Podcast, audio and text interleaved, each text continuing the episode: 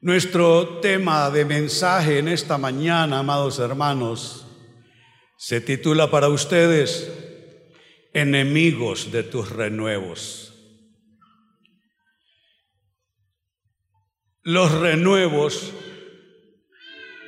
no solo es algo que tú recibes, pero es algo que tú cuidas también y que tú proteges. Tú no puedes esperar bendición de Dios y no estar a la vez concentrado en cuidar todas las muestras y evidencias y señales que Dios te va dando en el camino, son las señales de sus renuevos. En cierta ocasión, en un momento crucial, los apóstoles se les quedaron dormidos a Jesús. Y Él les dijo, velad y orad. Y era un momento importante. Según cómo se manejara ese momento, así sería el resultado. Saben, hay momentos cruciales, hay momentos estratégicos. Y en esos momentos no podemos estar dormidos, no podemos estar desconcentrados. Saben, yo quiero animarles, quiero despertar su atención a aquellos que se pierden en cosas que no debieran, que se desconcentran de lo que es importante. Este mensaje, amados, tiene que ver con eso. Tu atención y tu cuidado para discernir y para combatir los enemigos de tus renuevos. Y quiero iniciar leyendo un texto que me ha acompañado por años, por décadas en mi predicación. Es el texto que se encuentra en el libro de Cantares, capítulo 2, versículo 15, que habla precisamente sobre cuidarnos de los pequeños depredadores, porque quizá los pequeños depredadores son los más difíciles de combatir. O cuando se trata de un animal grande, voluminoso, enorme, entonces tú sabes que eso es lo que tienes que enfrentar. Pero cuando se trata de pequeños depredadores que andan allí sin tú prestarles suficiente atención, eso puede destruir tus renuevos. Pues bien, dice el texto Cantares 2.15, las pequeñas zorras están arruinando las viñas. ¿Sabe qué me dice mi espíritu? Que hay personas sentadas aquí esta mañana que caminan y que conviven con pequeñas zorras. Las pequeñas zorras no asustan. Y cuando algo no te produce temor en sí mismo, tú te acostumbras a convivir con eso.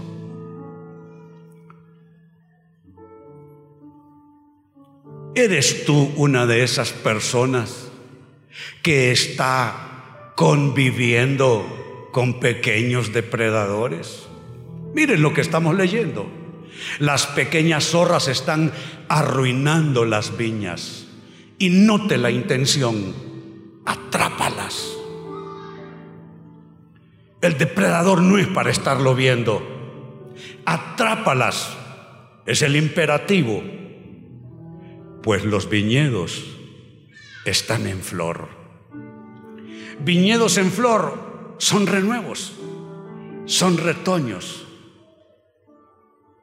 Nosotros ya a fuerza de estar grandes de edad, me imagino yo, y me incluyo como un acto de gracia, porque en realidad no, me, no soy yo el de eso, es mi señora.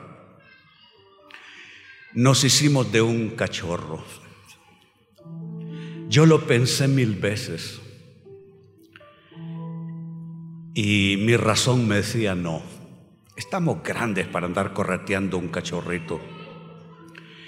Pues se lo regalaron, ni siquiera tuve yo que pagar por él. Y él detrás de ella se sube sobre lo que sea. Se sube sobre tímidas plantas recién recién sembradas. No le importa la fragilidad, no piensa en ello, no tiene que pensarlo. Puede ser una jardinera muy bella, pero el animal se sube y comienza a llamar la atención del otro lado donde está su ama. Su dueña, yo solo estoy ahí viendo la película. Pues saben eso, amados hermanos, solo es una figura de algo espiritual que puede estar pasando.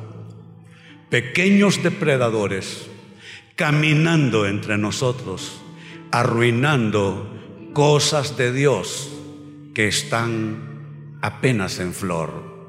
Pequeños renuevos. Y amados, la gran pregunta esta mañana es, ¿qué enemigos de tus renuevos debes combatir? ¿Qué es tan pequeño, tan de poca importancia que no le prestas atención, que no le ves su potencial destructivo? ¿Qué son esos enemigos, pequeños depredadores que están comiéndose sin que tú lo adviertas? Tus renuevos son enemigos que tú debes combatir, no son cachorros a los que debes cuidar. Son enemigos de tus renuevos. Quizá tú los estás justificando.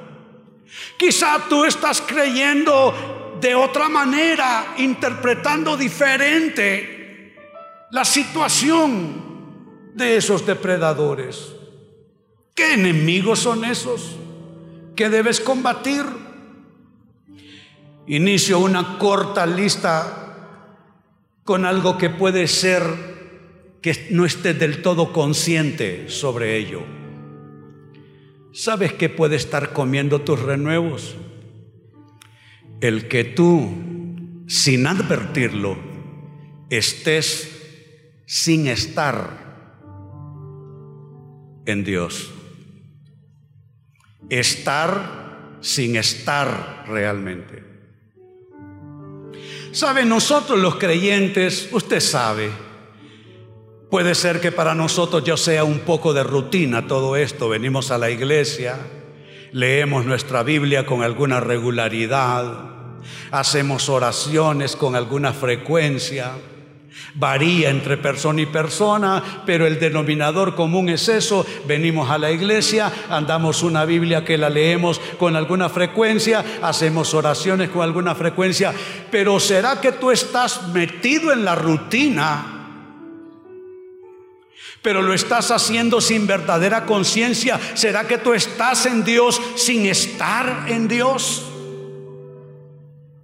Uno puede cantar pensando en las cosas de mañana lunes y estar cantando y el pastor Omar transformado aquí eh, espiritualmente dirigiéndonos en alabanza y tú cantando las canciones pero pensando en lo que te espera mañana o en ir a hacer el almuerzo a la salida o en que no has lavado el carro para el lunes.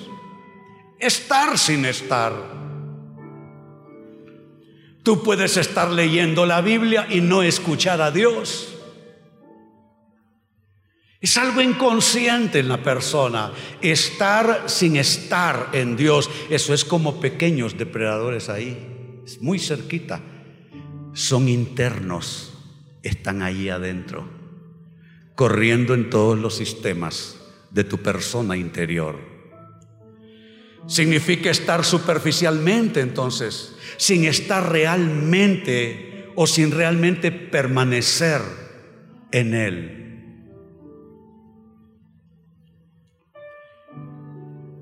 Hay una escritura que habla a este respecto y habla en tono directo.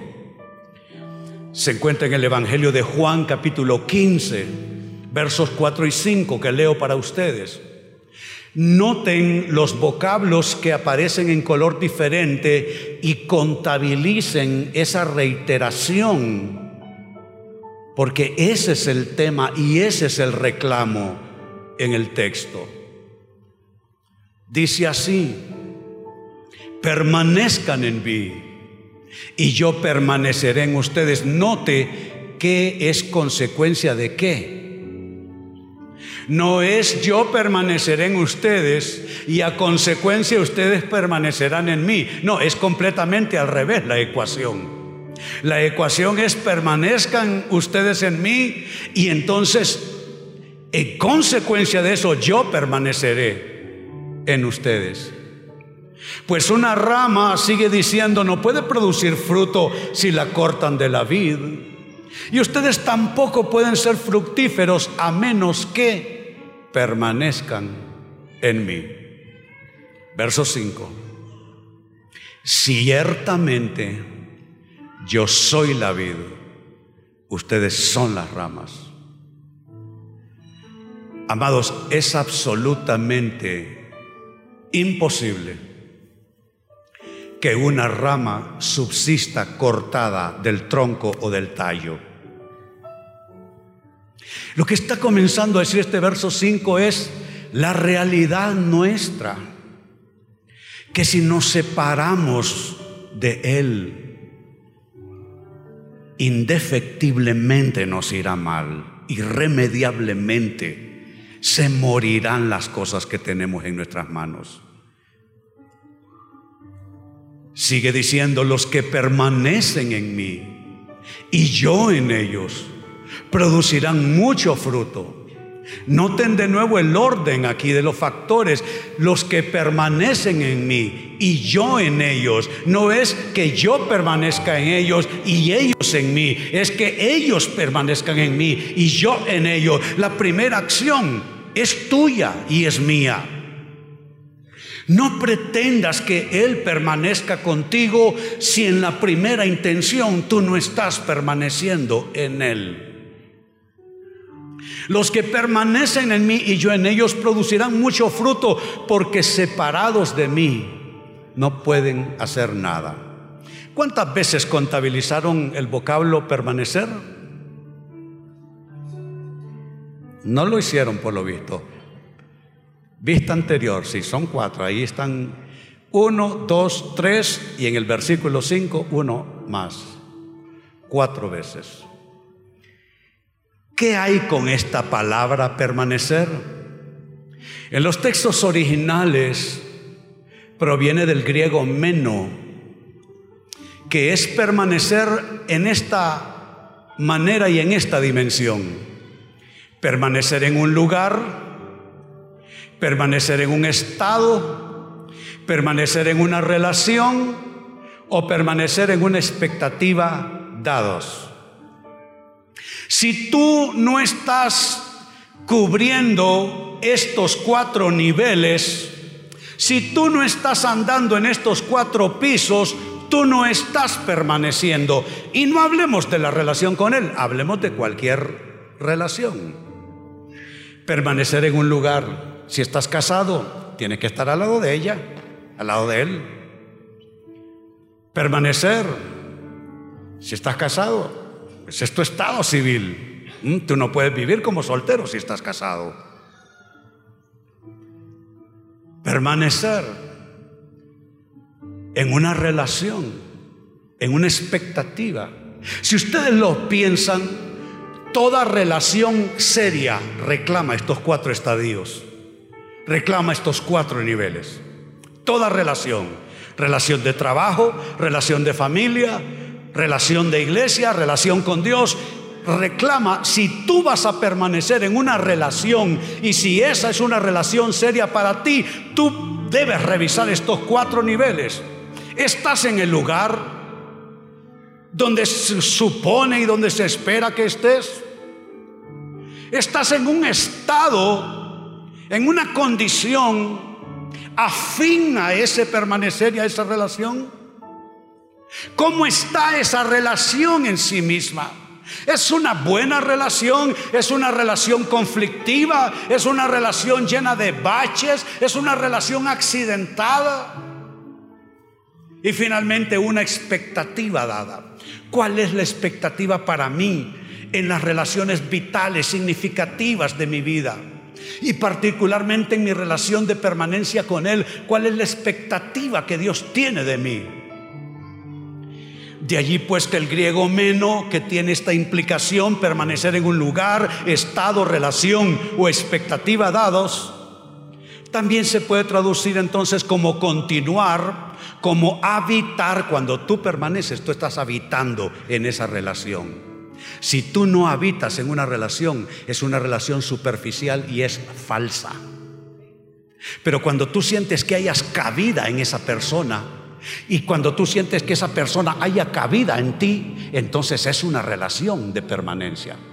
Si no hayas cabida en esa persona, si esa persona no haya cabida en ti, entonces esa no es una relación donde se está habitando.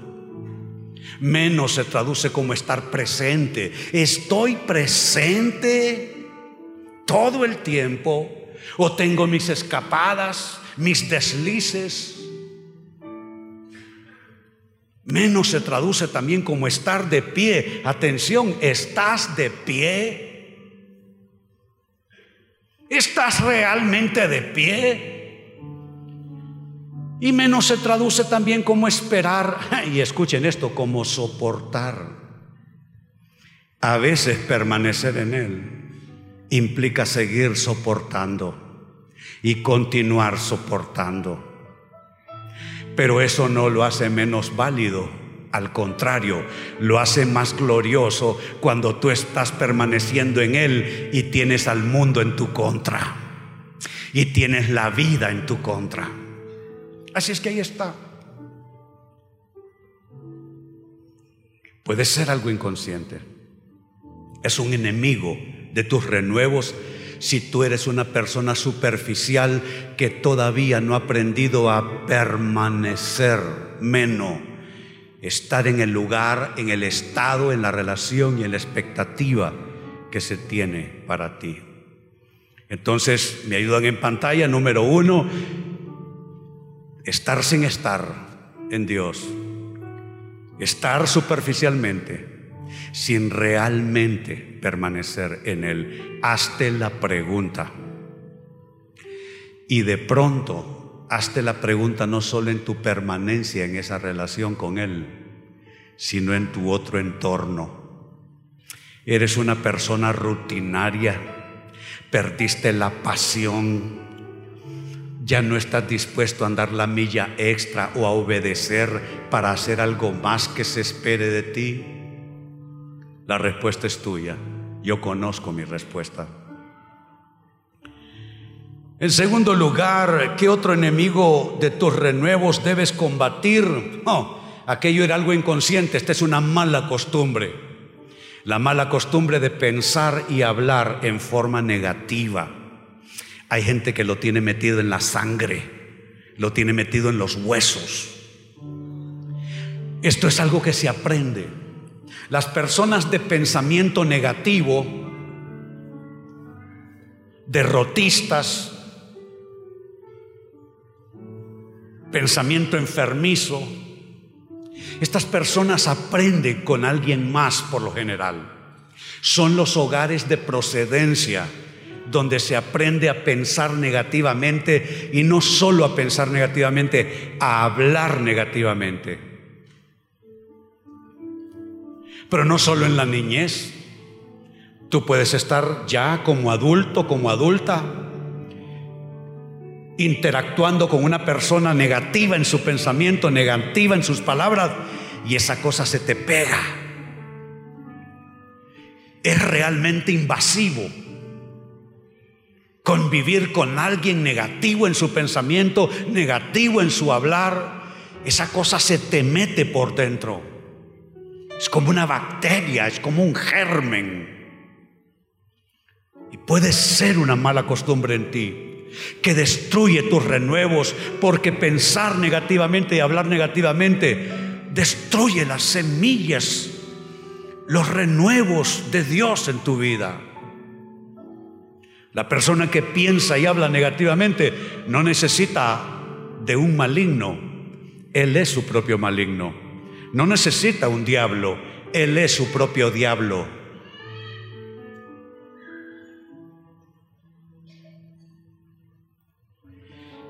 Quiero citar antes de tomar un texto las palabras de un buen amigo mío, el pastor José Luis Navajo. Por lo general nos vemos una o dos veces al año en eventos internacionales como oradores ambos. Un gran autor, por cierto. Dice José Luis en uno de sus libros, tu peor enemigo no puede hacerte tanto daño como tus pensamientos. Tu mejor amigo no puede hacerte tanto bien como tus pensamientos. Y saben que yo lo he visto así. Como amigo hay veces que yo he querido construir, construir, construir, construir pensamiento positivo, pero cuando la persona tiene ya arraigado ser negativo, no hay forma de construir nada. Porque no hay amigo que te pueda hacer tanto bien como tus propios pensamientos. Y de igual manera, no hay enemigo que te pueda hacer tanto mal como tus propios pensamientos. Y este pensamiento de José Luis quiero añadir esta escritura. Tomado de la versión Dios habla hoy, Romanos 12 y verso 2 en su segunda parte.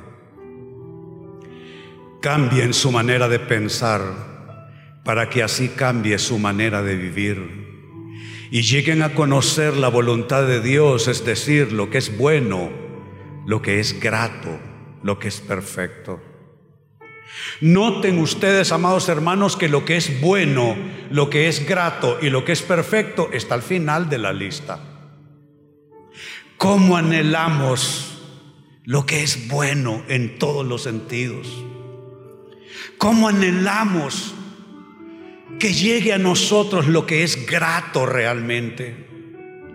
¿Cómo anhelamos poder ver lo que es perfecto? Pero eso no está al principio, donde están nuestros deseos. Eso está al final de un proceso.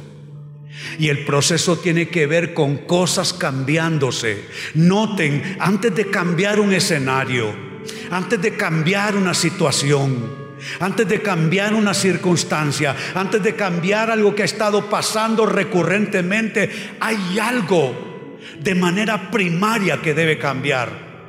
Y es esto, la manera de pensar puede ser tu, tu propio peor enemigo, tu manera de pensar. Así es que eso es algo que hay que revisar y que hay que cambiar. Cambiar la manera de pensar. Porque eso cambia nuestra manera de vivir. Porque amados, somos, al final del día, somos lo que pensamos. Al final del día somos lo que pensamos. Y cuando cambiamos nuestra manera de pensar, entonces sí es posible llegar a conocer, como dice el texto, llegar a conocer la voluntad de Dios, es decir, lo que es bueno, lo que es grato o agradable y lo que es perfecto. Esto en relación a la manera de pensar pero ¿qué en relación a la manera de hablar? Aquí tengo otra escritura. Es corta, pero es contundente. Esto puede ser esperanzador para más de alguno o puede ser lapidario, caso contrario. Dice Proverbios capítulo 14, verso 23. En toda labor hay fruto. A mí eso me gusta. ¿Sabe que esa es mi filosofía de vida? Que en toda labor hay fruto, que no es verdad que no se puede cosechar, que no es verdad que no puede haber un buen producto. Y yo vieran qué combate tengo, sobre todo con mis pastores, de que cambien, que su actitud sea de que en toda labor hay fruto. Cuando yo llegué a los caminos del Señor, él me hizo dejar lo que yo era, lo que a mí me gustaba, lo que era natural en mí. Y Él me enlistó en su ejército. Pero déjeme decirle, corrí el año 72. Algunos ni habían nacido. Las iglesias eran cosas desvencijadas. Nadie les pasaba una brocha de pintura. Los bombillos se quemaban y nadie decía nada para la gloria del Señor. viejos, viejos bancos, todo arruinado, todo en descuido.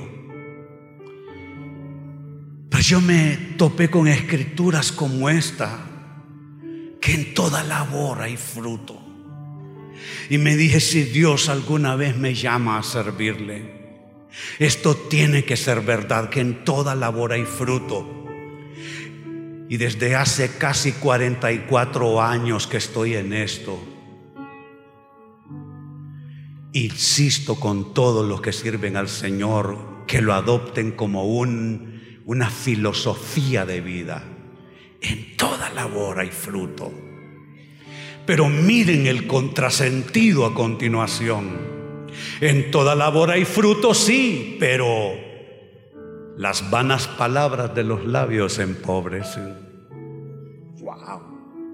Es que, ¿cómo juntamos estos dos elementos? Parecen opuestos que no, no logra usted hacerlos encajar. ¿Con qué tiene que ver que en toda labor hay fruto? Con que la boca empobrece. Ah, lo que te está diciendo es que tan poderoso es lo primero, que hay fruto en toda labor. Y tan poderoso es lo segundo, tu lengua puede acabar con tu bendición.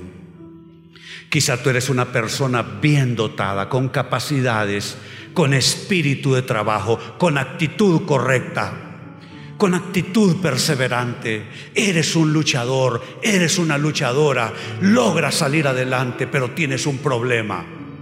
Tu boca te traiciona. Tu manera de hablar activa un, proceso de empobrecimiento. Sabes, en esto hay revelación. Puede que lo que sucede contigo es que hay algo en tus palabras que está carcomiendo y está pudriendo literalmente los renuevos de Dios. Tu propia boca, tu propia boca que en lugar de saliva lleves gasolina.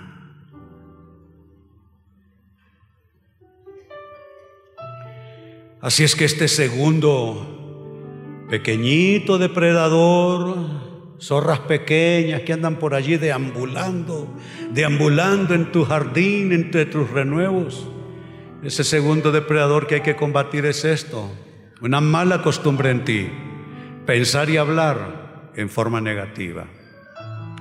Y cierro con esto. Otro enemigo de tus renuevos que debes combatir. Lo primero, algo inconsciente. Lo segundo, una mala costumbre. Lo tercero, algo que no debes permitirte. Relaciones que son yugo desigual. Tú debes preguntarte, si tienes conexiones de relaciones interpersonales que son yugo desigual. ¿Qué es el yugo desigual? Valores no en común, visión no en común, filosofía de vida no en común. ¿De dónde sale este concepto? relaciones que son yugo desigual, proviene de la palabra de Dios. Es Pablo que así lo menciona en su segunda carta a los Corintios capítulo 6 versos 14 y 15. Dice así, y note que es imperativo, no es sugerencia, no es consejo, no es si te parece, no es si te gusta, no es si estás de acuerdo, es simplemente una orden del cielo. No os unáis. No unirse con quién? No os unáis en yugo desigual con los incrédulos. Aquí los incrédulos no, no crea que representan específicamente personas que tienen una fe diferente de uno, que nosotros somos cristianos y aquello. No, no, no, no es eso. Es la incredulidad de los valores en general, que involucra la fe, pero involucra también principios y valores, valores familiares, valores ciudadanos, valores espirituales, valores. No os unáis en yugo desigual con los incrédulos, porque noten los vocablos que estoy conectando en, en la lectura. Yugo desigual y ahora aparece esto. Porque qué compañerismo tiene la justicia con la injusticia. O sea que hay compañerismo que se ve bonito por encima, se ve bonito por enfrente, pero que al final es yugo desigual y parece compañerismo. Y qué comunión, note la profundidad de los vocablos. Una cosa es compañerismo. Comunión parece que tiene otras aristas o más bien otra profundidad. ¿Qué comunión la luz con las tinieblas? Sigue diciendo en el verso 15, ¿y qué concordia? ¿Cristo con Belial? ¿O qué parte el creyente con el incrédulo? Vamos a visitar y a revisar rápidamente todos estos vocablos. Primero, lo que se tradujo como yugo desigual, del griego heterosugeo o heterosugeo se tradujo como yugo desigual y básicamente lo que entraña es el concepto de asociar discordantemente a las personas. Y así somos los humanos de absurdos. Nos asociamos discordantemente, nos, nos casamos con la última persona con la que debimos hacerlo. Nos metemos de socios con el último tío con el que debimos meternos. Así aprendimos a beber, a fumar, a mujerear, todo en base de que nos asociamos discordantemente con otras personas. Heterosugeo, que básicamente es el concepto de estar desigualmente, desigualmente junto con, mire qué absurdo, desigualmente junto con. Parece una trampa, un juego de palabras, desigualmente junto con heterosugeo. Ahora, lo que se tradujo como, como compañerismo proviene del griego metoje, se tradujo como compañerismo y básicamente es participación, pero note a qué nivel. Metoje se puede traducir como cópula. O sea que es a ese nivel de, de intimidad, de profundidad. ¿Con quién tengo ese nivel? O sea que no se está refiriendo al compañerismo, no sé, el que tengo al lado, en el trabajo, apenas nos dirigimos la palabra, no sé si se llama Roberto, José, Rodrigo, no sé, pero es mi compañero al lado, somos compañeros de trabajo. No, no, no, no habla de eso. Me toje. Compañerismo, cópula, tener cópula con alguien, copular con alguien. Es una participación de cierto nivel. Se tradujo como compañerismo. Luego se leyó el, el, término comunión del griego koinonía. En las iglesias cristianas se usa el término de, de, uso cotidiano. Dice la coinonía de los hermanos, dicen en las iglesias cristianas por lo general. Se tradujo como comunión, perfectamente hecha la traducción. ¿Qué es la coinonía? Es una asociación, literalmente habla de participación, pero noten qué dimensiones.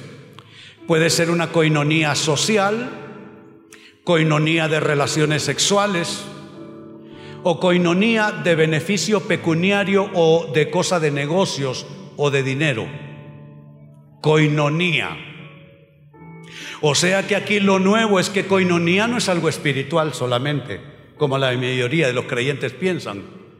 Tener coinonía es cuando te asocias y comienzas a participar en algo Puede ser algo social, puede ser algo de esta naturaleza, puede ser algo sexual, o puede ser cosa de negocios, cosa de dinero. ¿Qué está diciendo esto? Tenemos que preguntarnos a quién meto en mi vida y con quién me meto a hacer qué. ¿Mm? ¿A quién meter en mi vida? ¿Con quién me meto a hacer qué? ¿A quién le doy participación? ¿Con qué y con quiénes yo estoy participando? Y si estoy participando, ¿estoy participando de qué exactamente? ¿Es esto bajo la luz de la palabra de Dios? ¿O es una clase de coinonía apócrifa? ¿Qué clase de coinonía es? Y también en el texto se introdujo un vocablo también que añadimos en la lista. ¿Qué concordia? dijo Pablo. Es el griego sumfónesis, de donde viene sinfonía. ¿Qué clase de sumfónesis tengo? ¿Qué clase de sinfonía hago yo? Se tradujo sumfónesis como acuerdo, como concordia.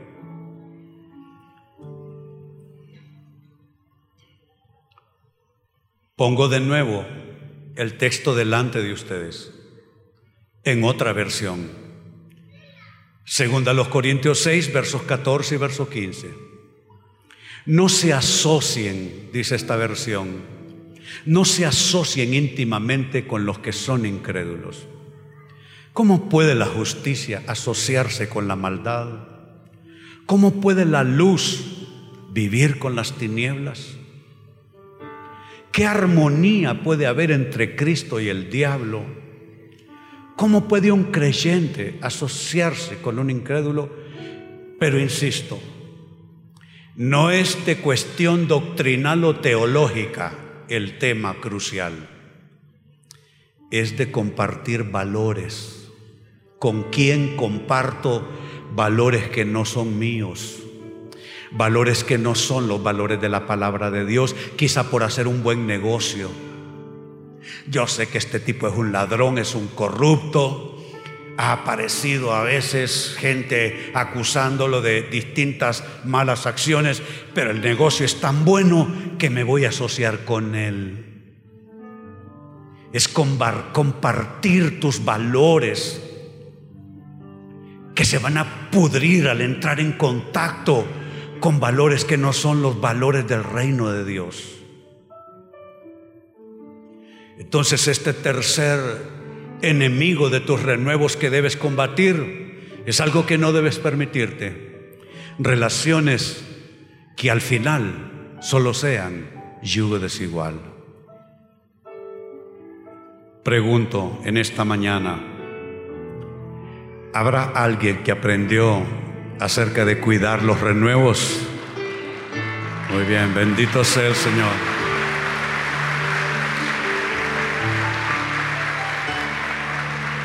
Ahora los invito a ponerse en pie porque hemos de sellar nuestras relaciones, nuestras conexiones de vida. Hemos de sellar nuestro corazón, nuestras actitudes, poner el sello de Dios.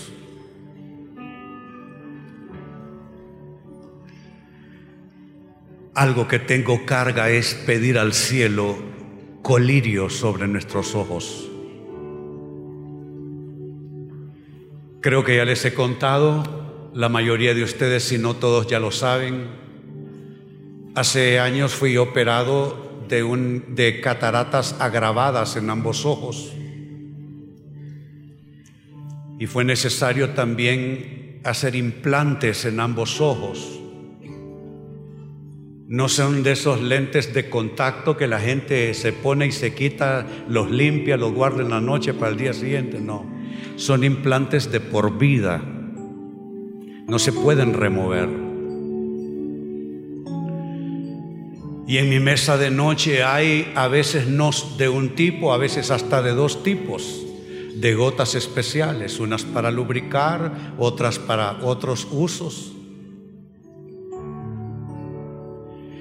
Y sabe qué importantes son para mí esos pequeños frascos. Generalmente las gotas para ojos vienen en frascos bien pequeñitos. No me puedo dar el lujo de viajar, yo que vivo yendo y, y viniendo sin esos pequeños goteros.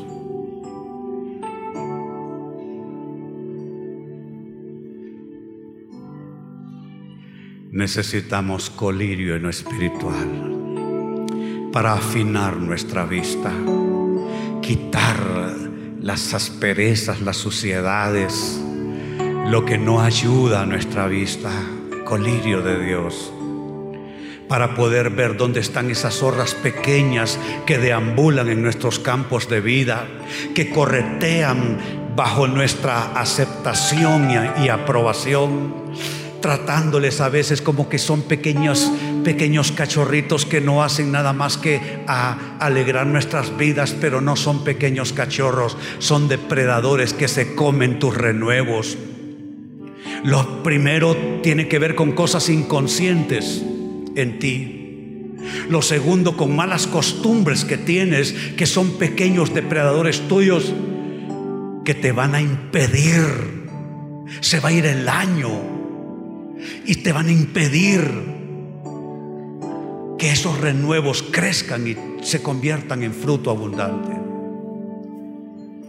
Y lo tercero, cosas que no debes permitirte. Oh, Jesus.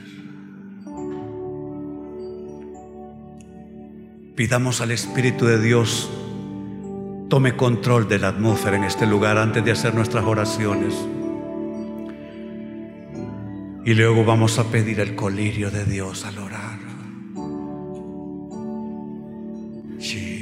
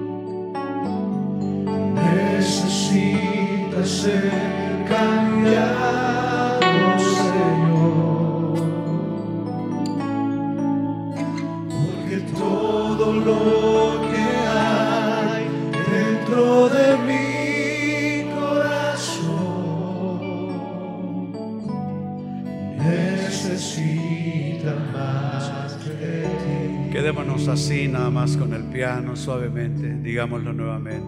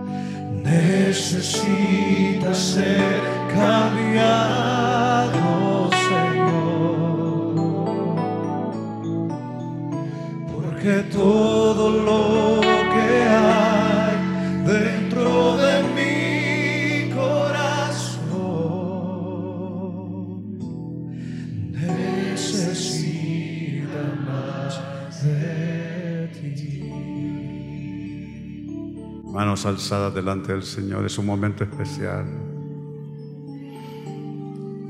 Oh Espíritu de Dios, tú que nos ayudas en nuestra debilidad, porque hemos de pedir como conviene, no sabemos, pero tú, Espíritu de Dios, intercedes por nosotros con gemidos indecibles, con gemidos indescifrables. Oh Espíritu de Dios, que en la palabra has sido brazo de Dios para ejecutar sanaciones, liberaciones. Espíritu de Dios, pon colirio en nuestros ojos espirituales. Señor, porque estamos bajo esa amonestación de tu palabra en esta hora. Las pequeñas zorras están arruinando las viñas. Atrápalas, pues los viñedos están en flor. Para poder atrapar a estos pequeños depredadores, que son cosas que están inconscientes en nosotros muchas veces, o están enraizadas con nuestras costumbres y actitudes de vida, necesitamos verlas bien. Hoy recibimos colirio de Dios para discernir lo que no hemos estado discerniendo, para ver lo que no hemos estado viendo, para descubrir lo que no hemos estado descubriendo. Y hoy nuestra voluntad se afinca en tu palabra, Señor, para combatir y atrapar todo aquello, todo, Señor, todo depredador pequeño que parece, parece, Señor, que no hará daño y sí lo hará. Recibimos ese colirio. Y Señor, saldremos de aquí en una nueva capacidad. Saldremos de aquí, Señor, en un nuevo poder. Ojos para ver nuestro propio enemigo interno. Ojos para ver al depredador que corre entre nuestra mente, alma, corazón. Y que comen y dan mordiscos a nuestros renuevos y acaban con ellos. Señor, en el nombre de Jesús, en nuestros pensamientos, en nuestra manera de hablar, en nuestra forma de interpretar la vida, en aquellas cosas con las que hemos convenido, aquellas cosas con las que hemos hecho acuerdo, aquellas cosas con las que estamos conviviendo y de alguna manera hemos logrado una coexistencia o convivencia pacífica, pero que no es de Dios. Hoy queremos echar a correr esos depredadores. Hoy queremos ir a cada rincón de nuestra mente, a cada rincón de nuestro corazón, a cada rincón de nuestro escenario de vida, a cada rincón de nuestra interacción de relaciones, para que aquellos depredadores desaparezcan del campo de nuestra vida, que desaparezcan de nuestra historia, que desaparezcan de nuestros asuntos, que desaparezcan de nuestras tendencias, de nuestra actitud, que desaparezcan, que se vayan, porque los combatimos con el poder de Dios hermano y hermana, recibe capacidad para permanecer en el Señor.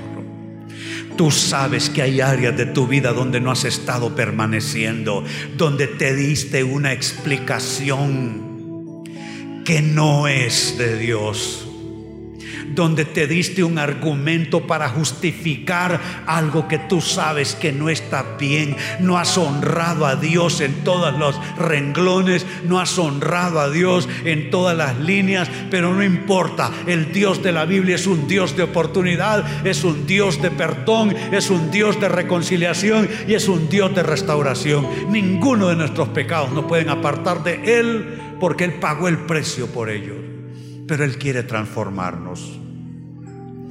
Que el poder de Romanos 12.2 caiga sobre tu vida.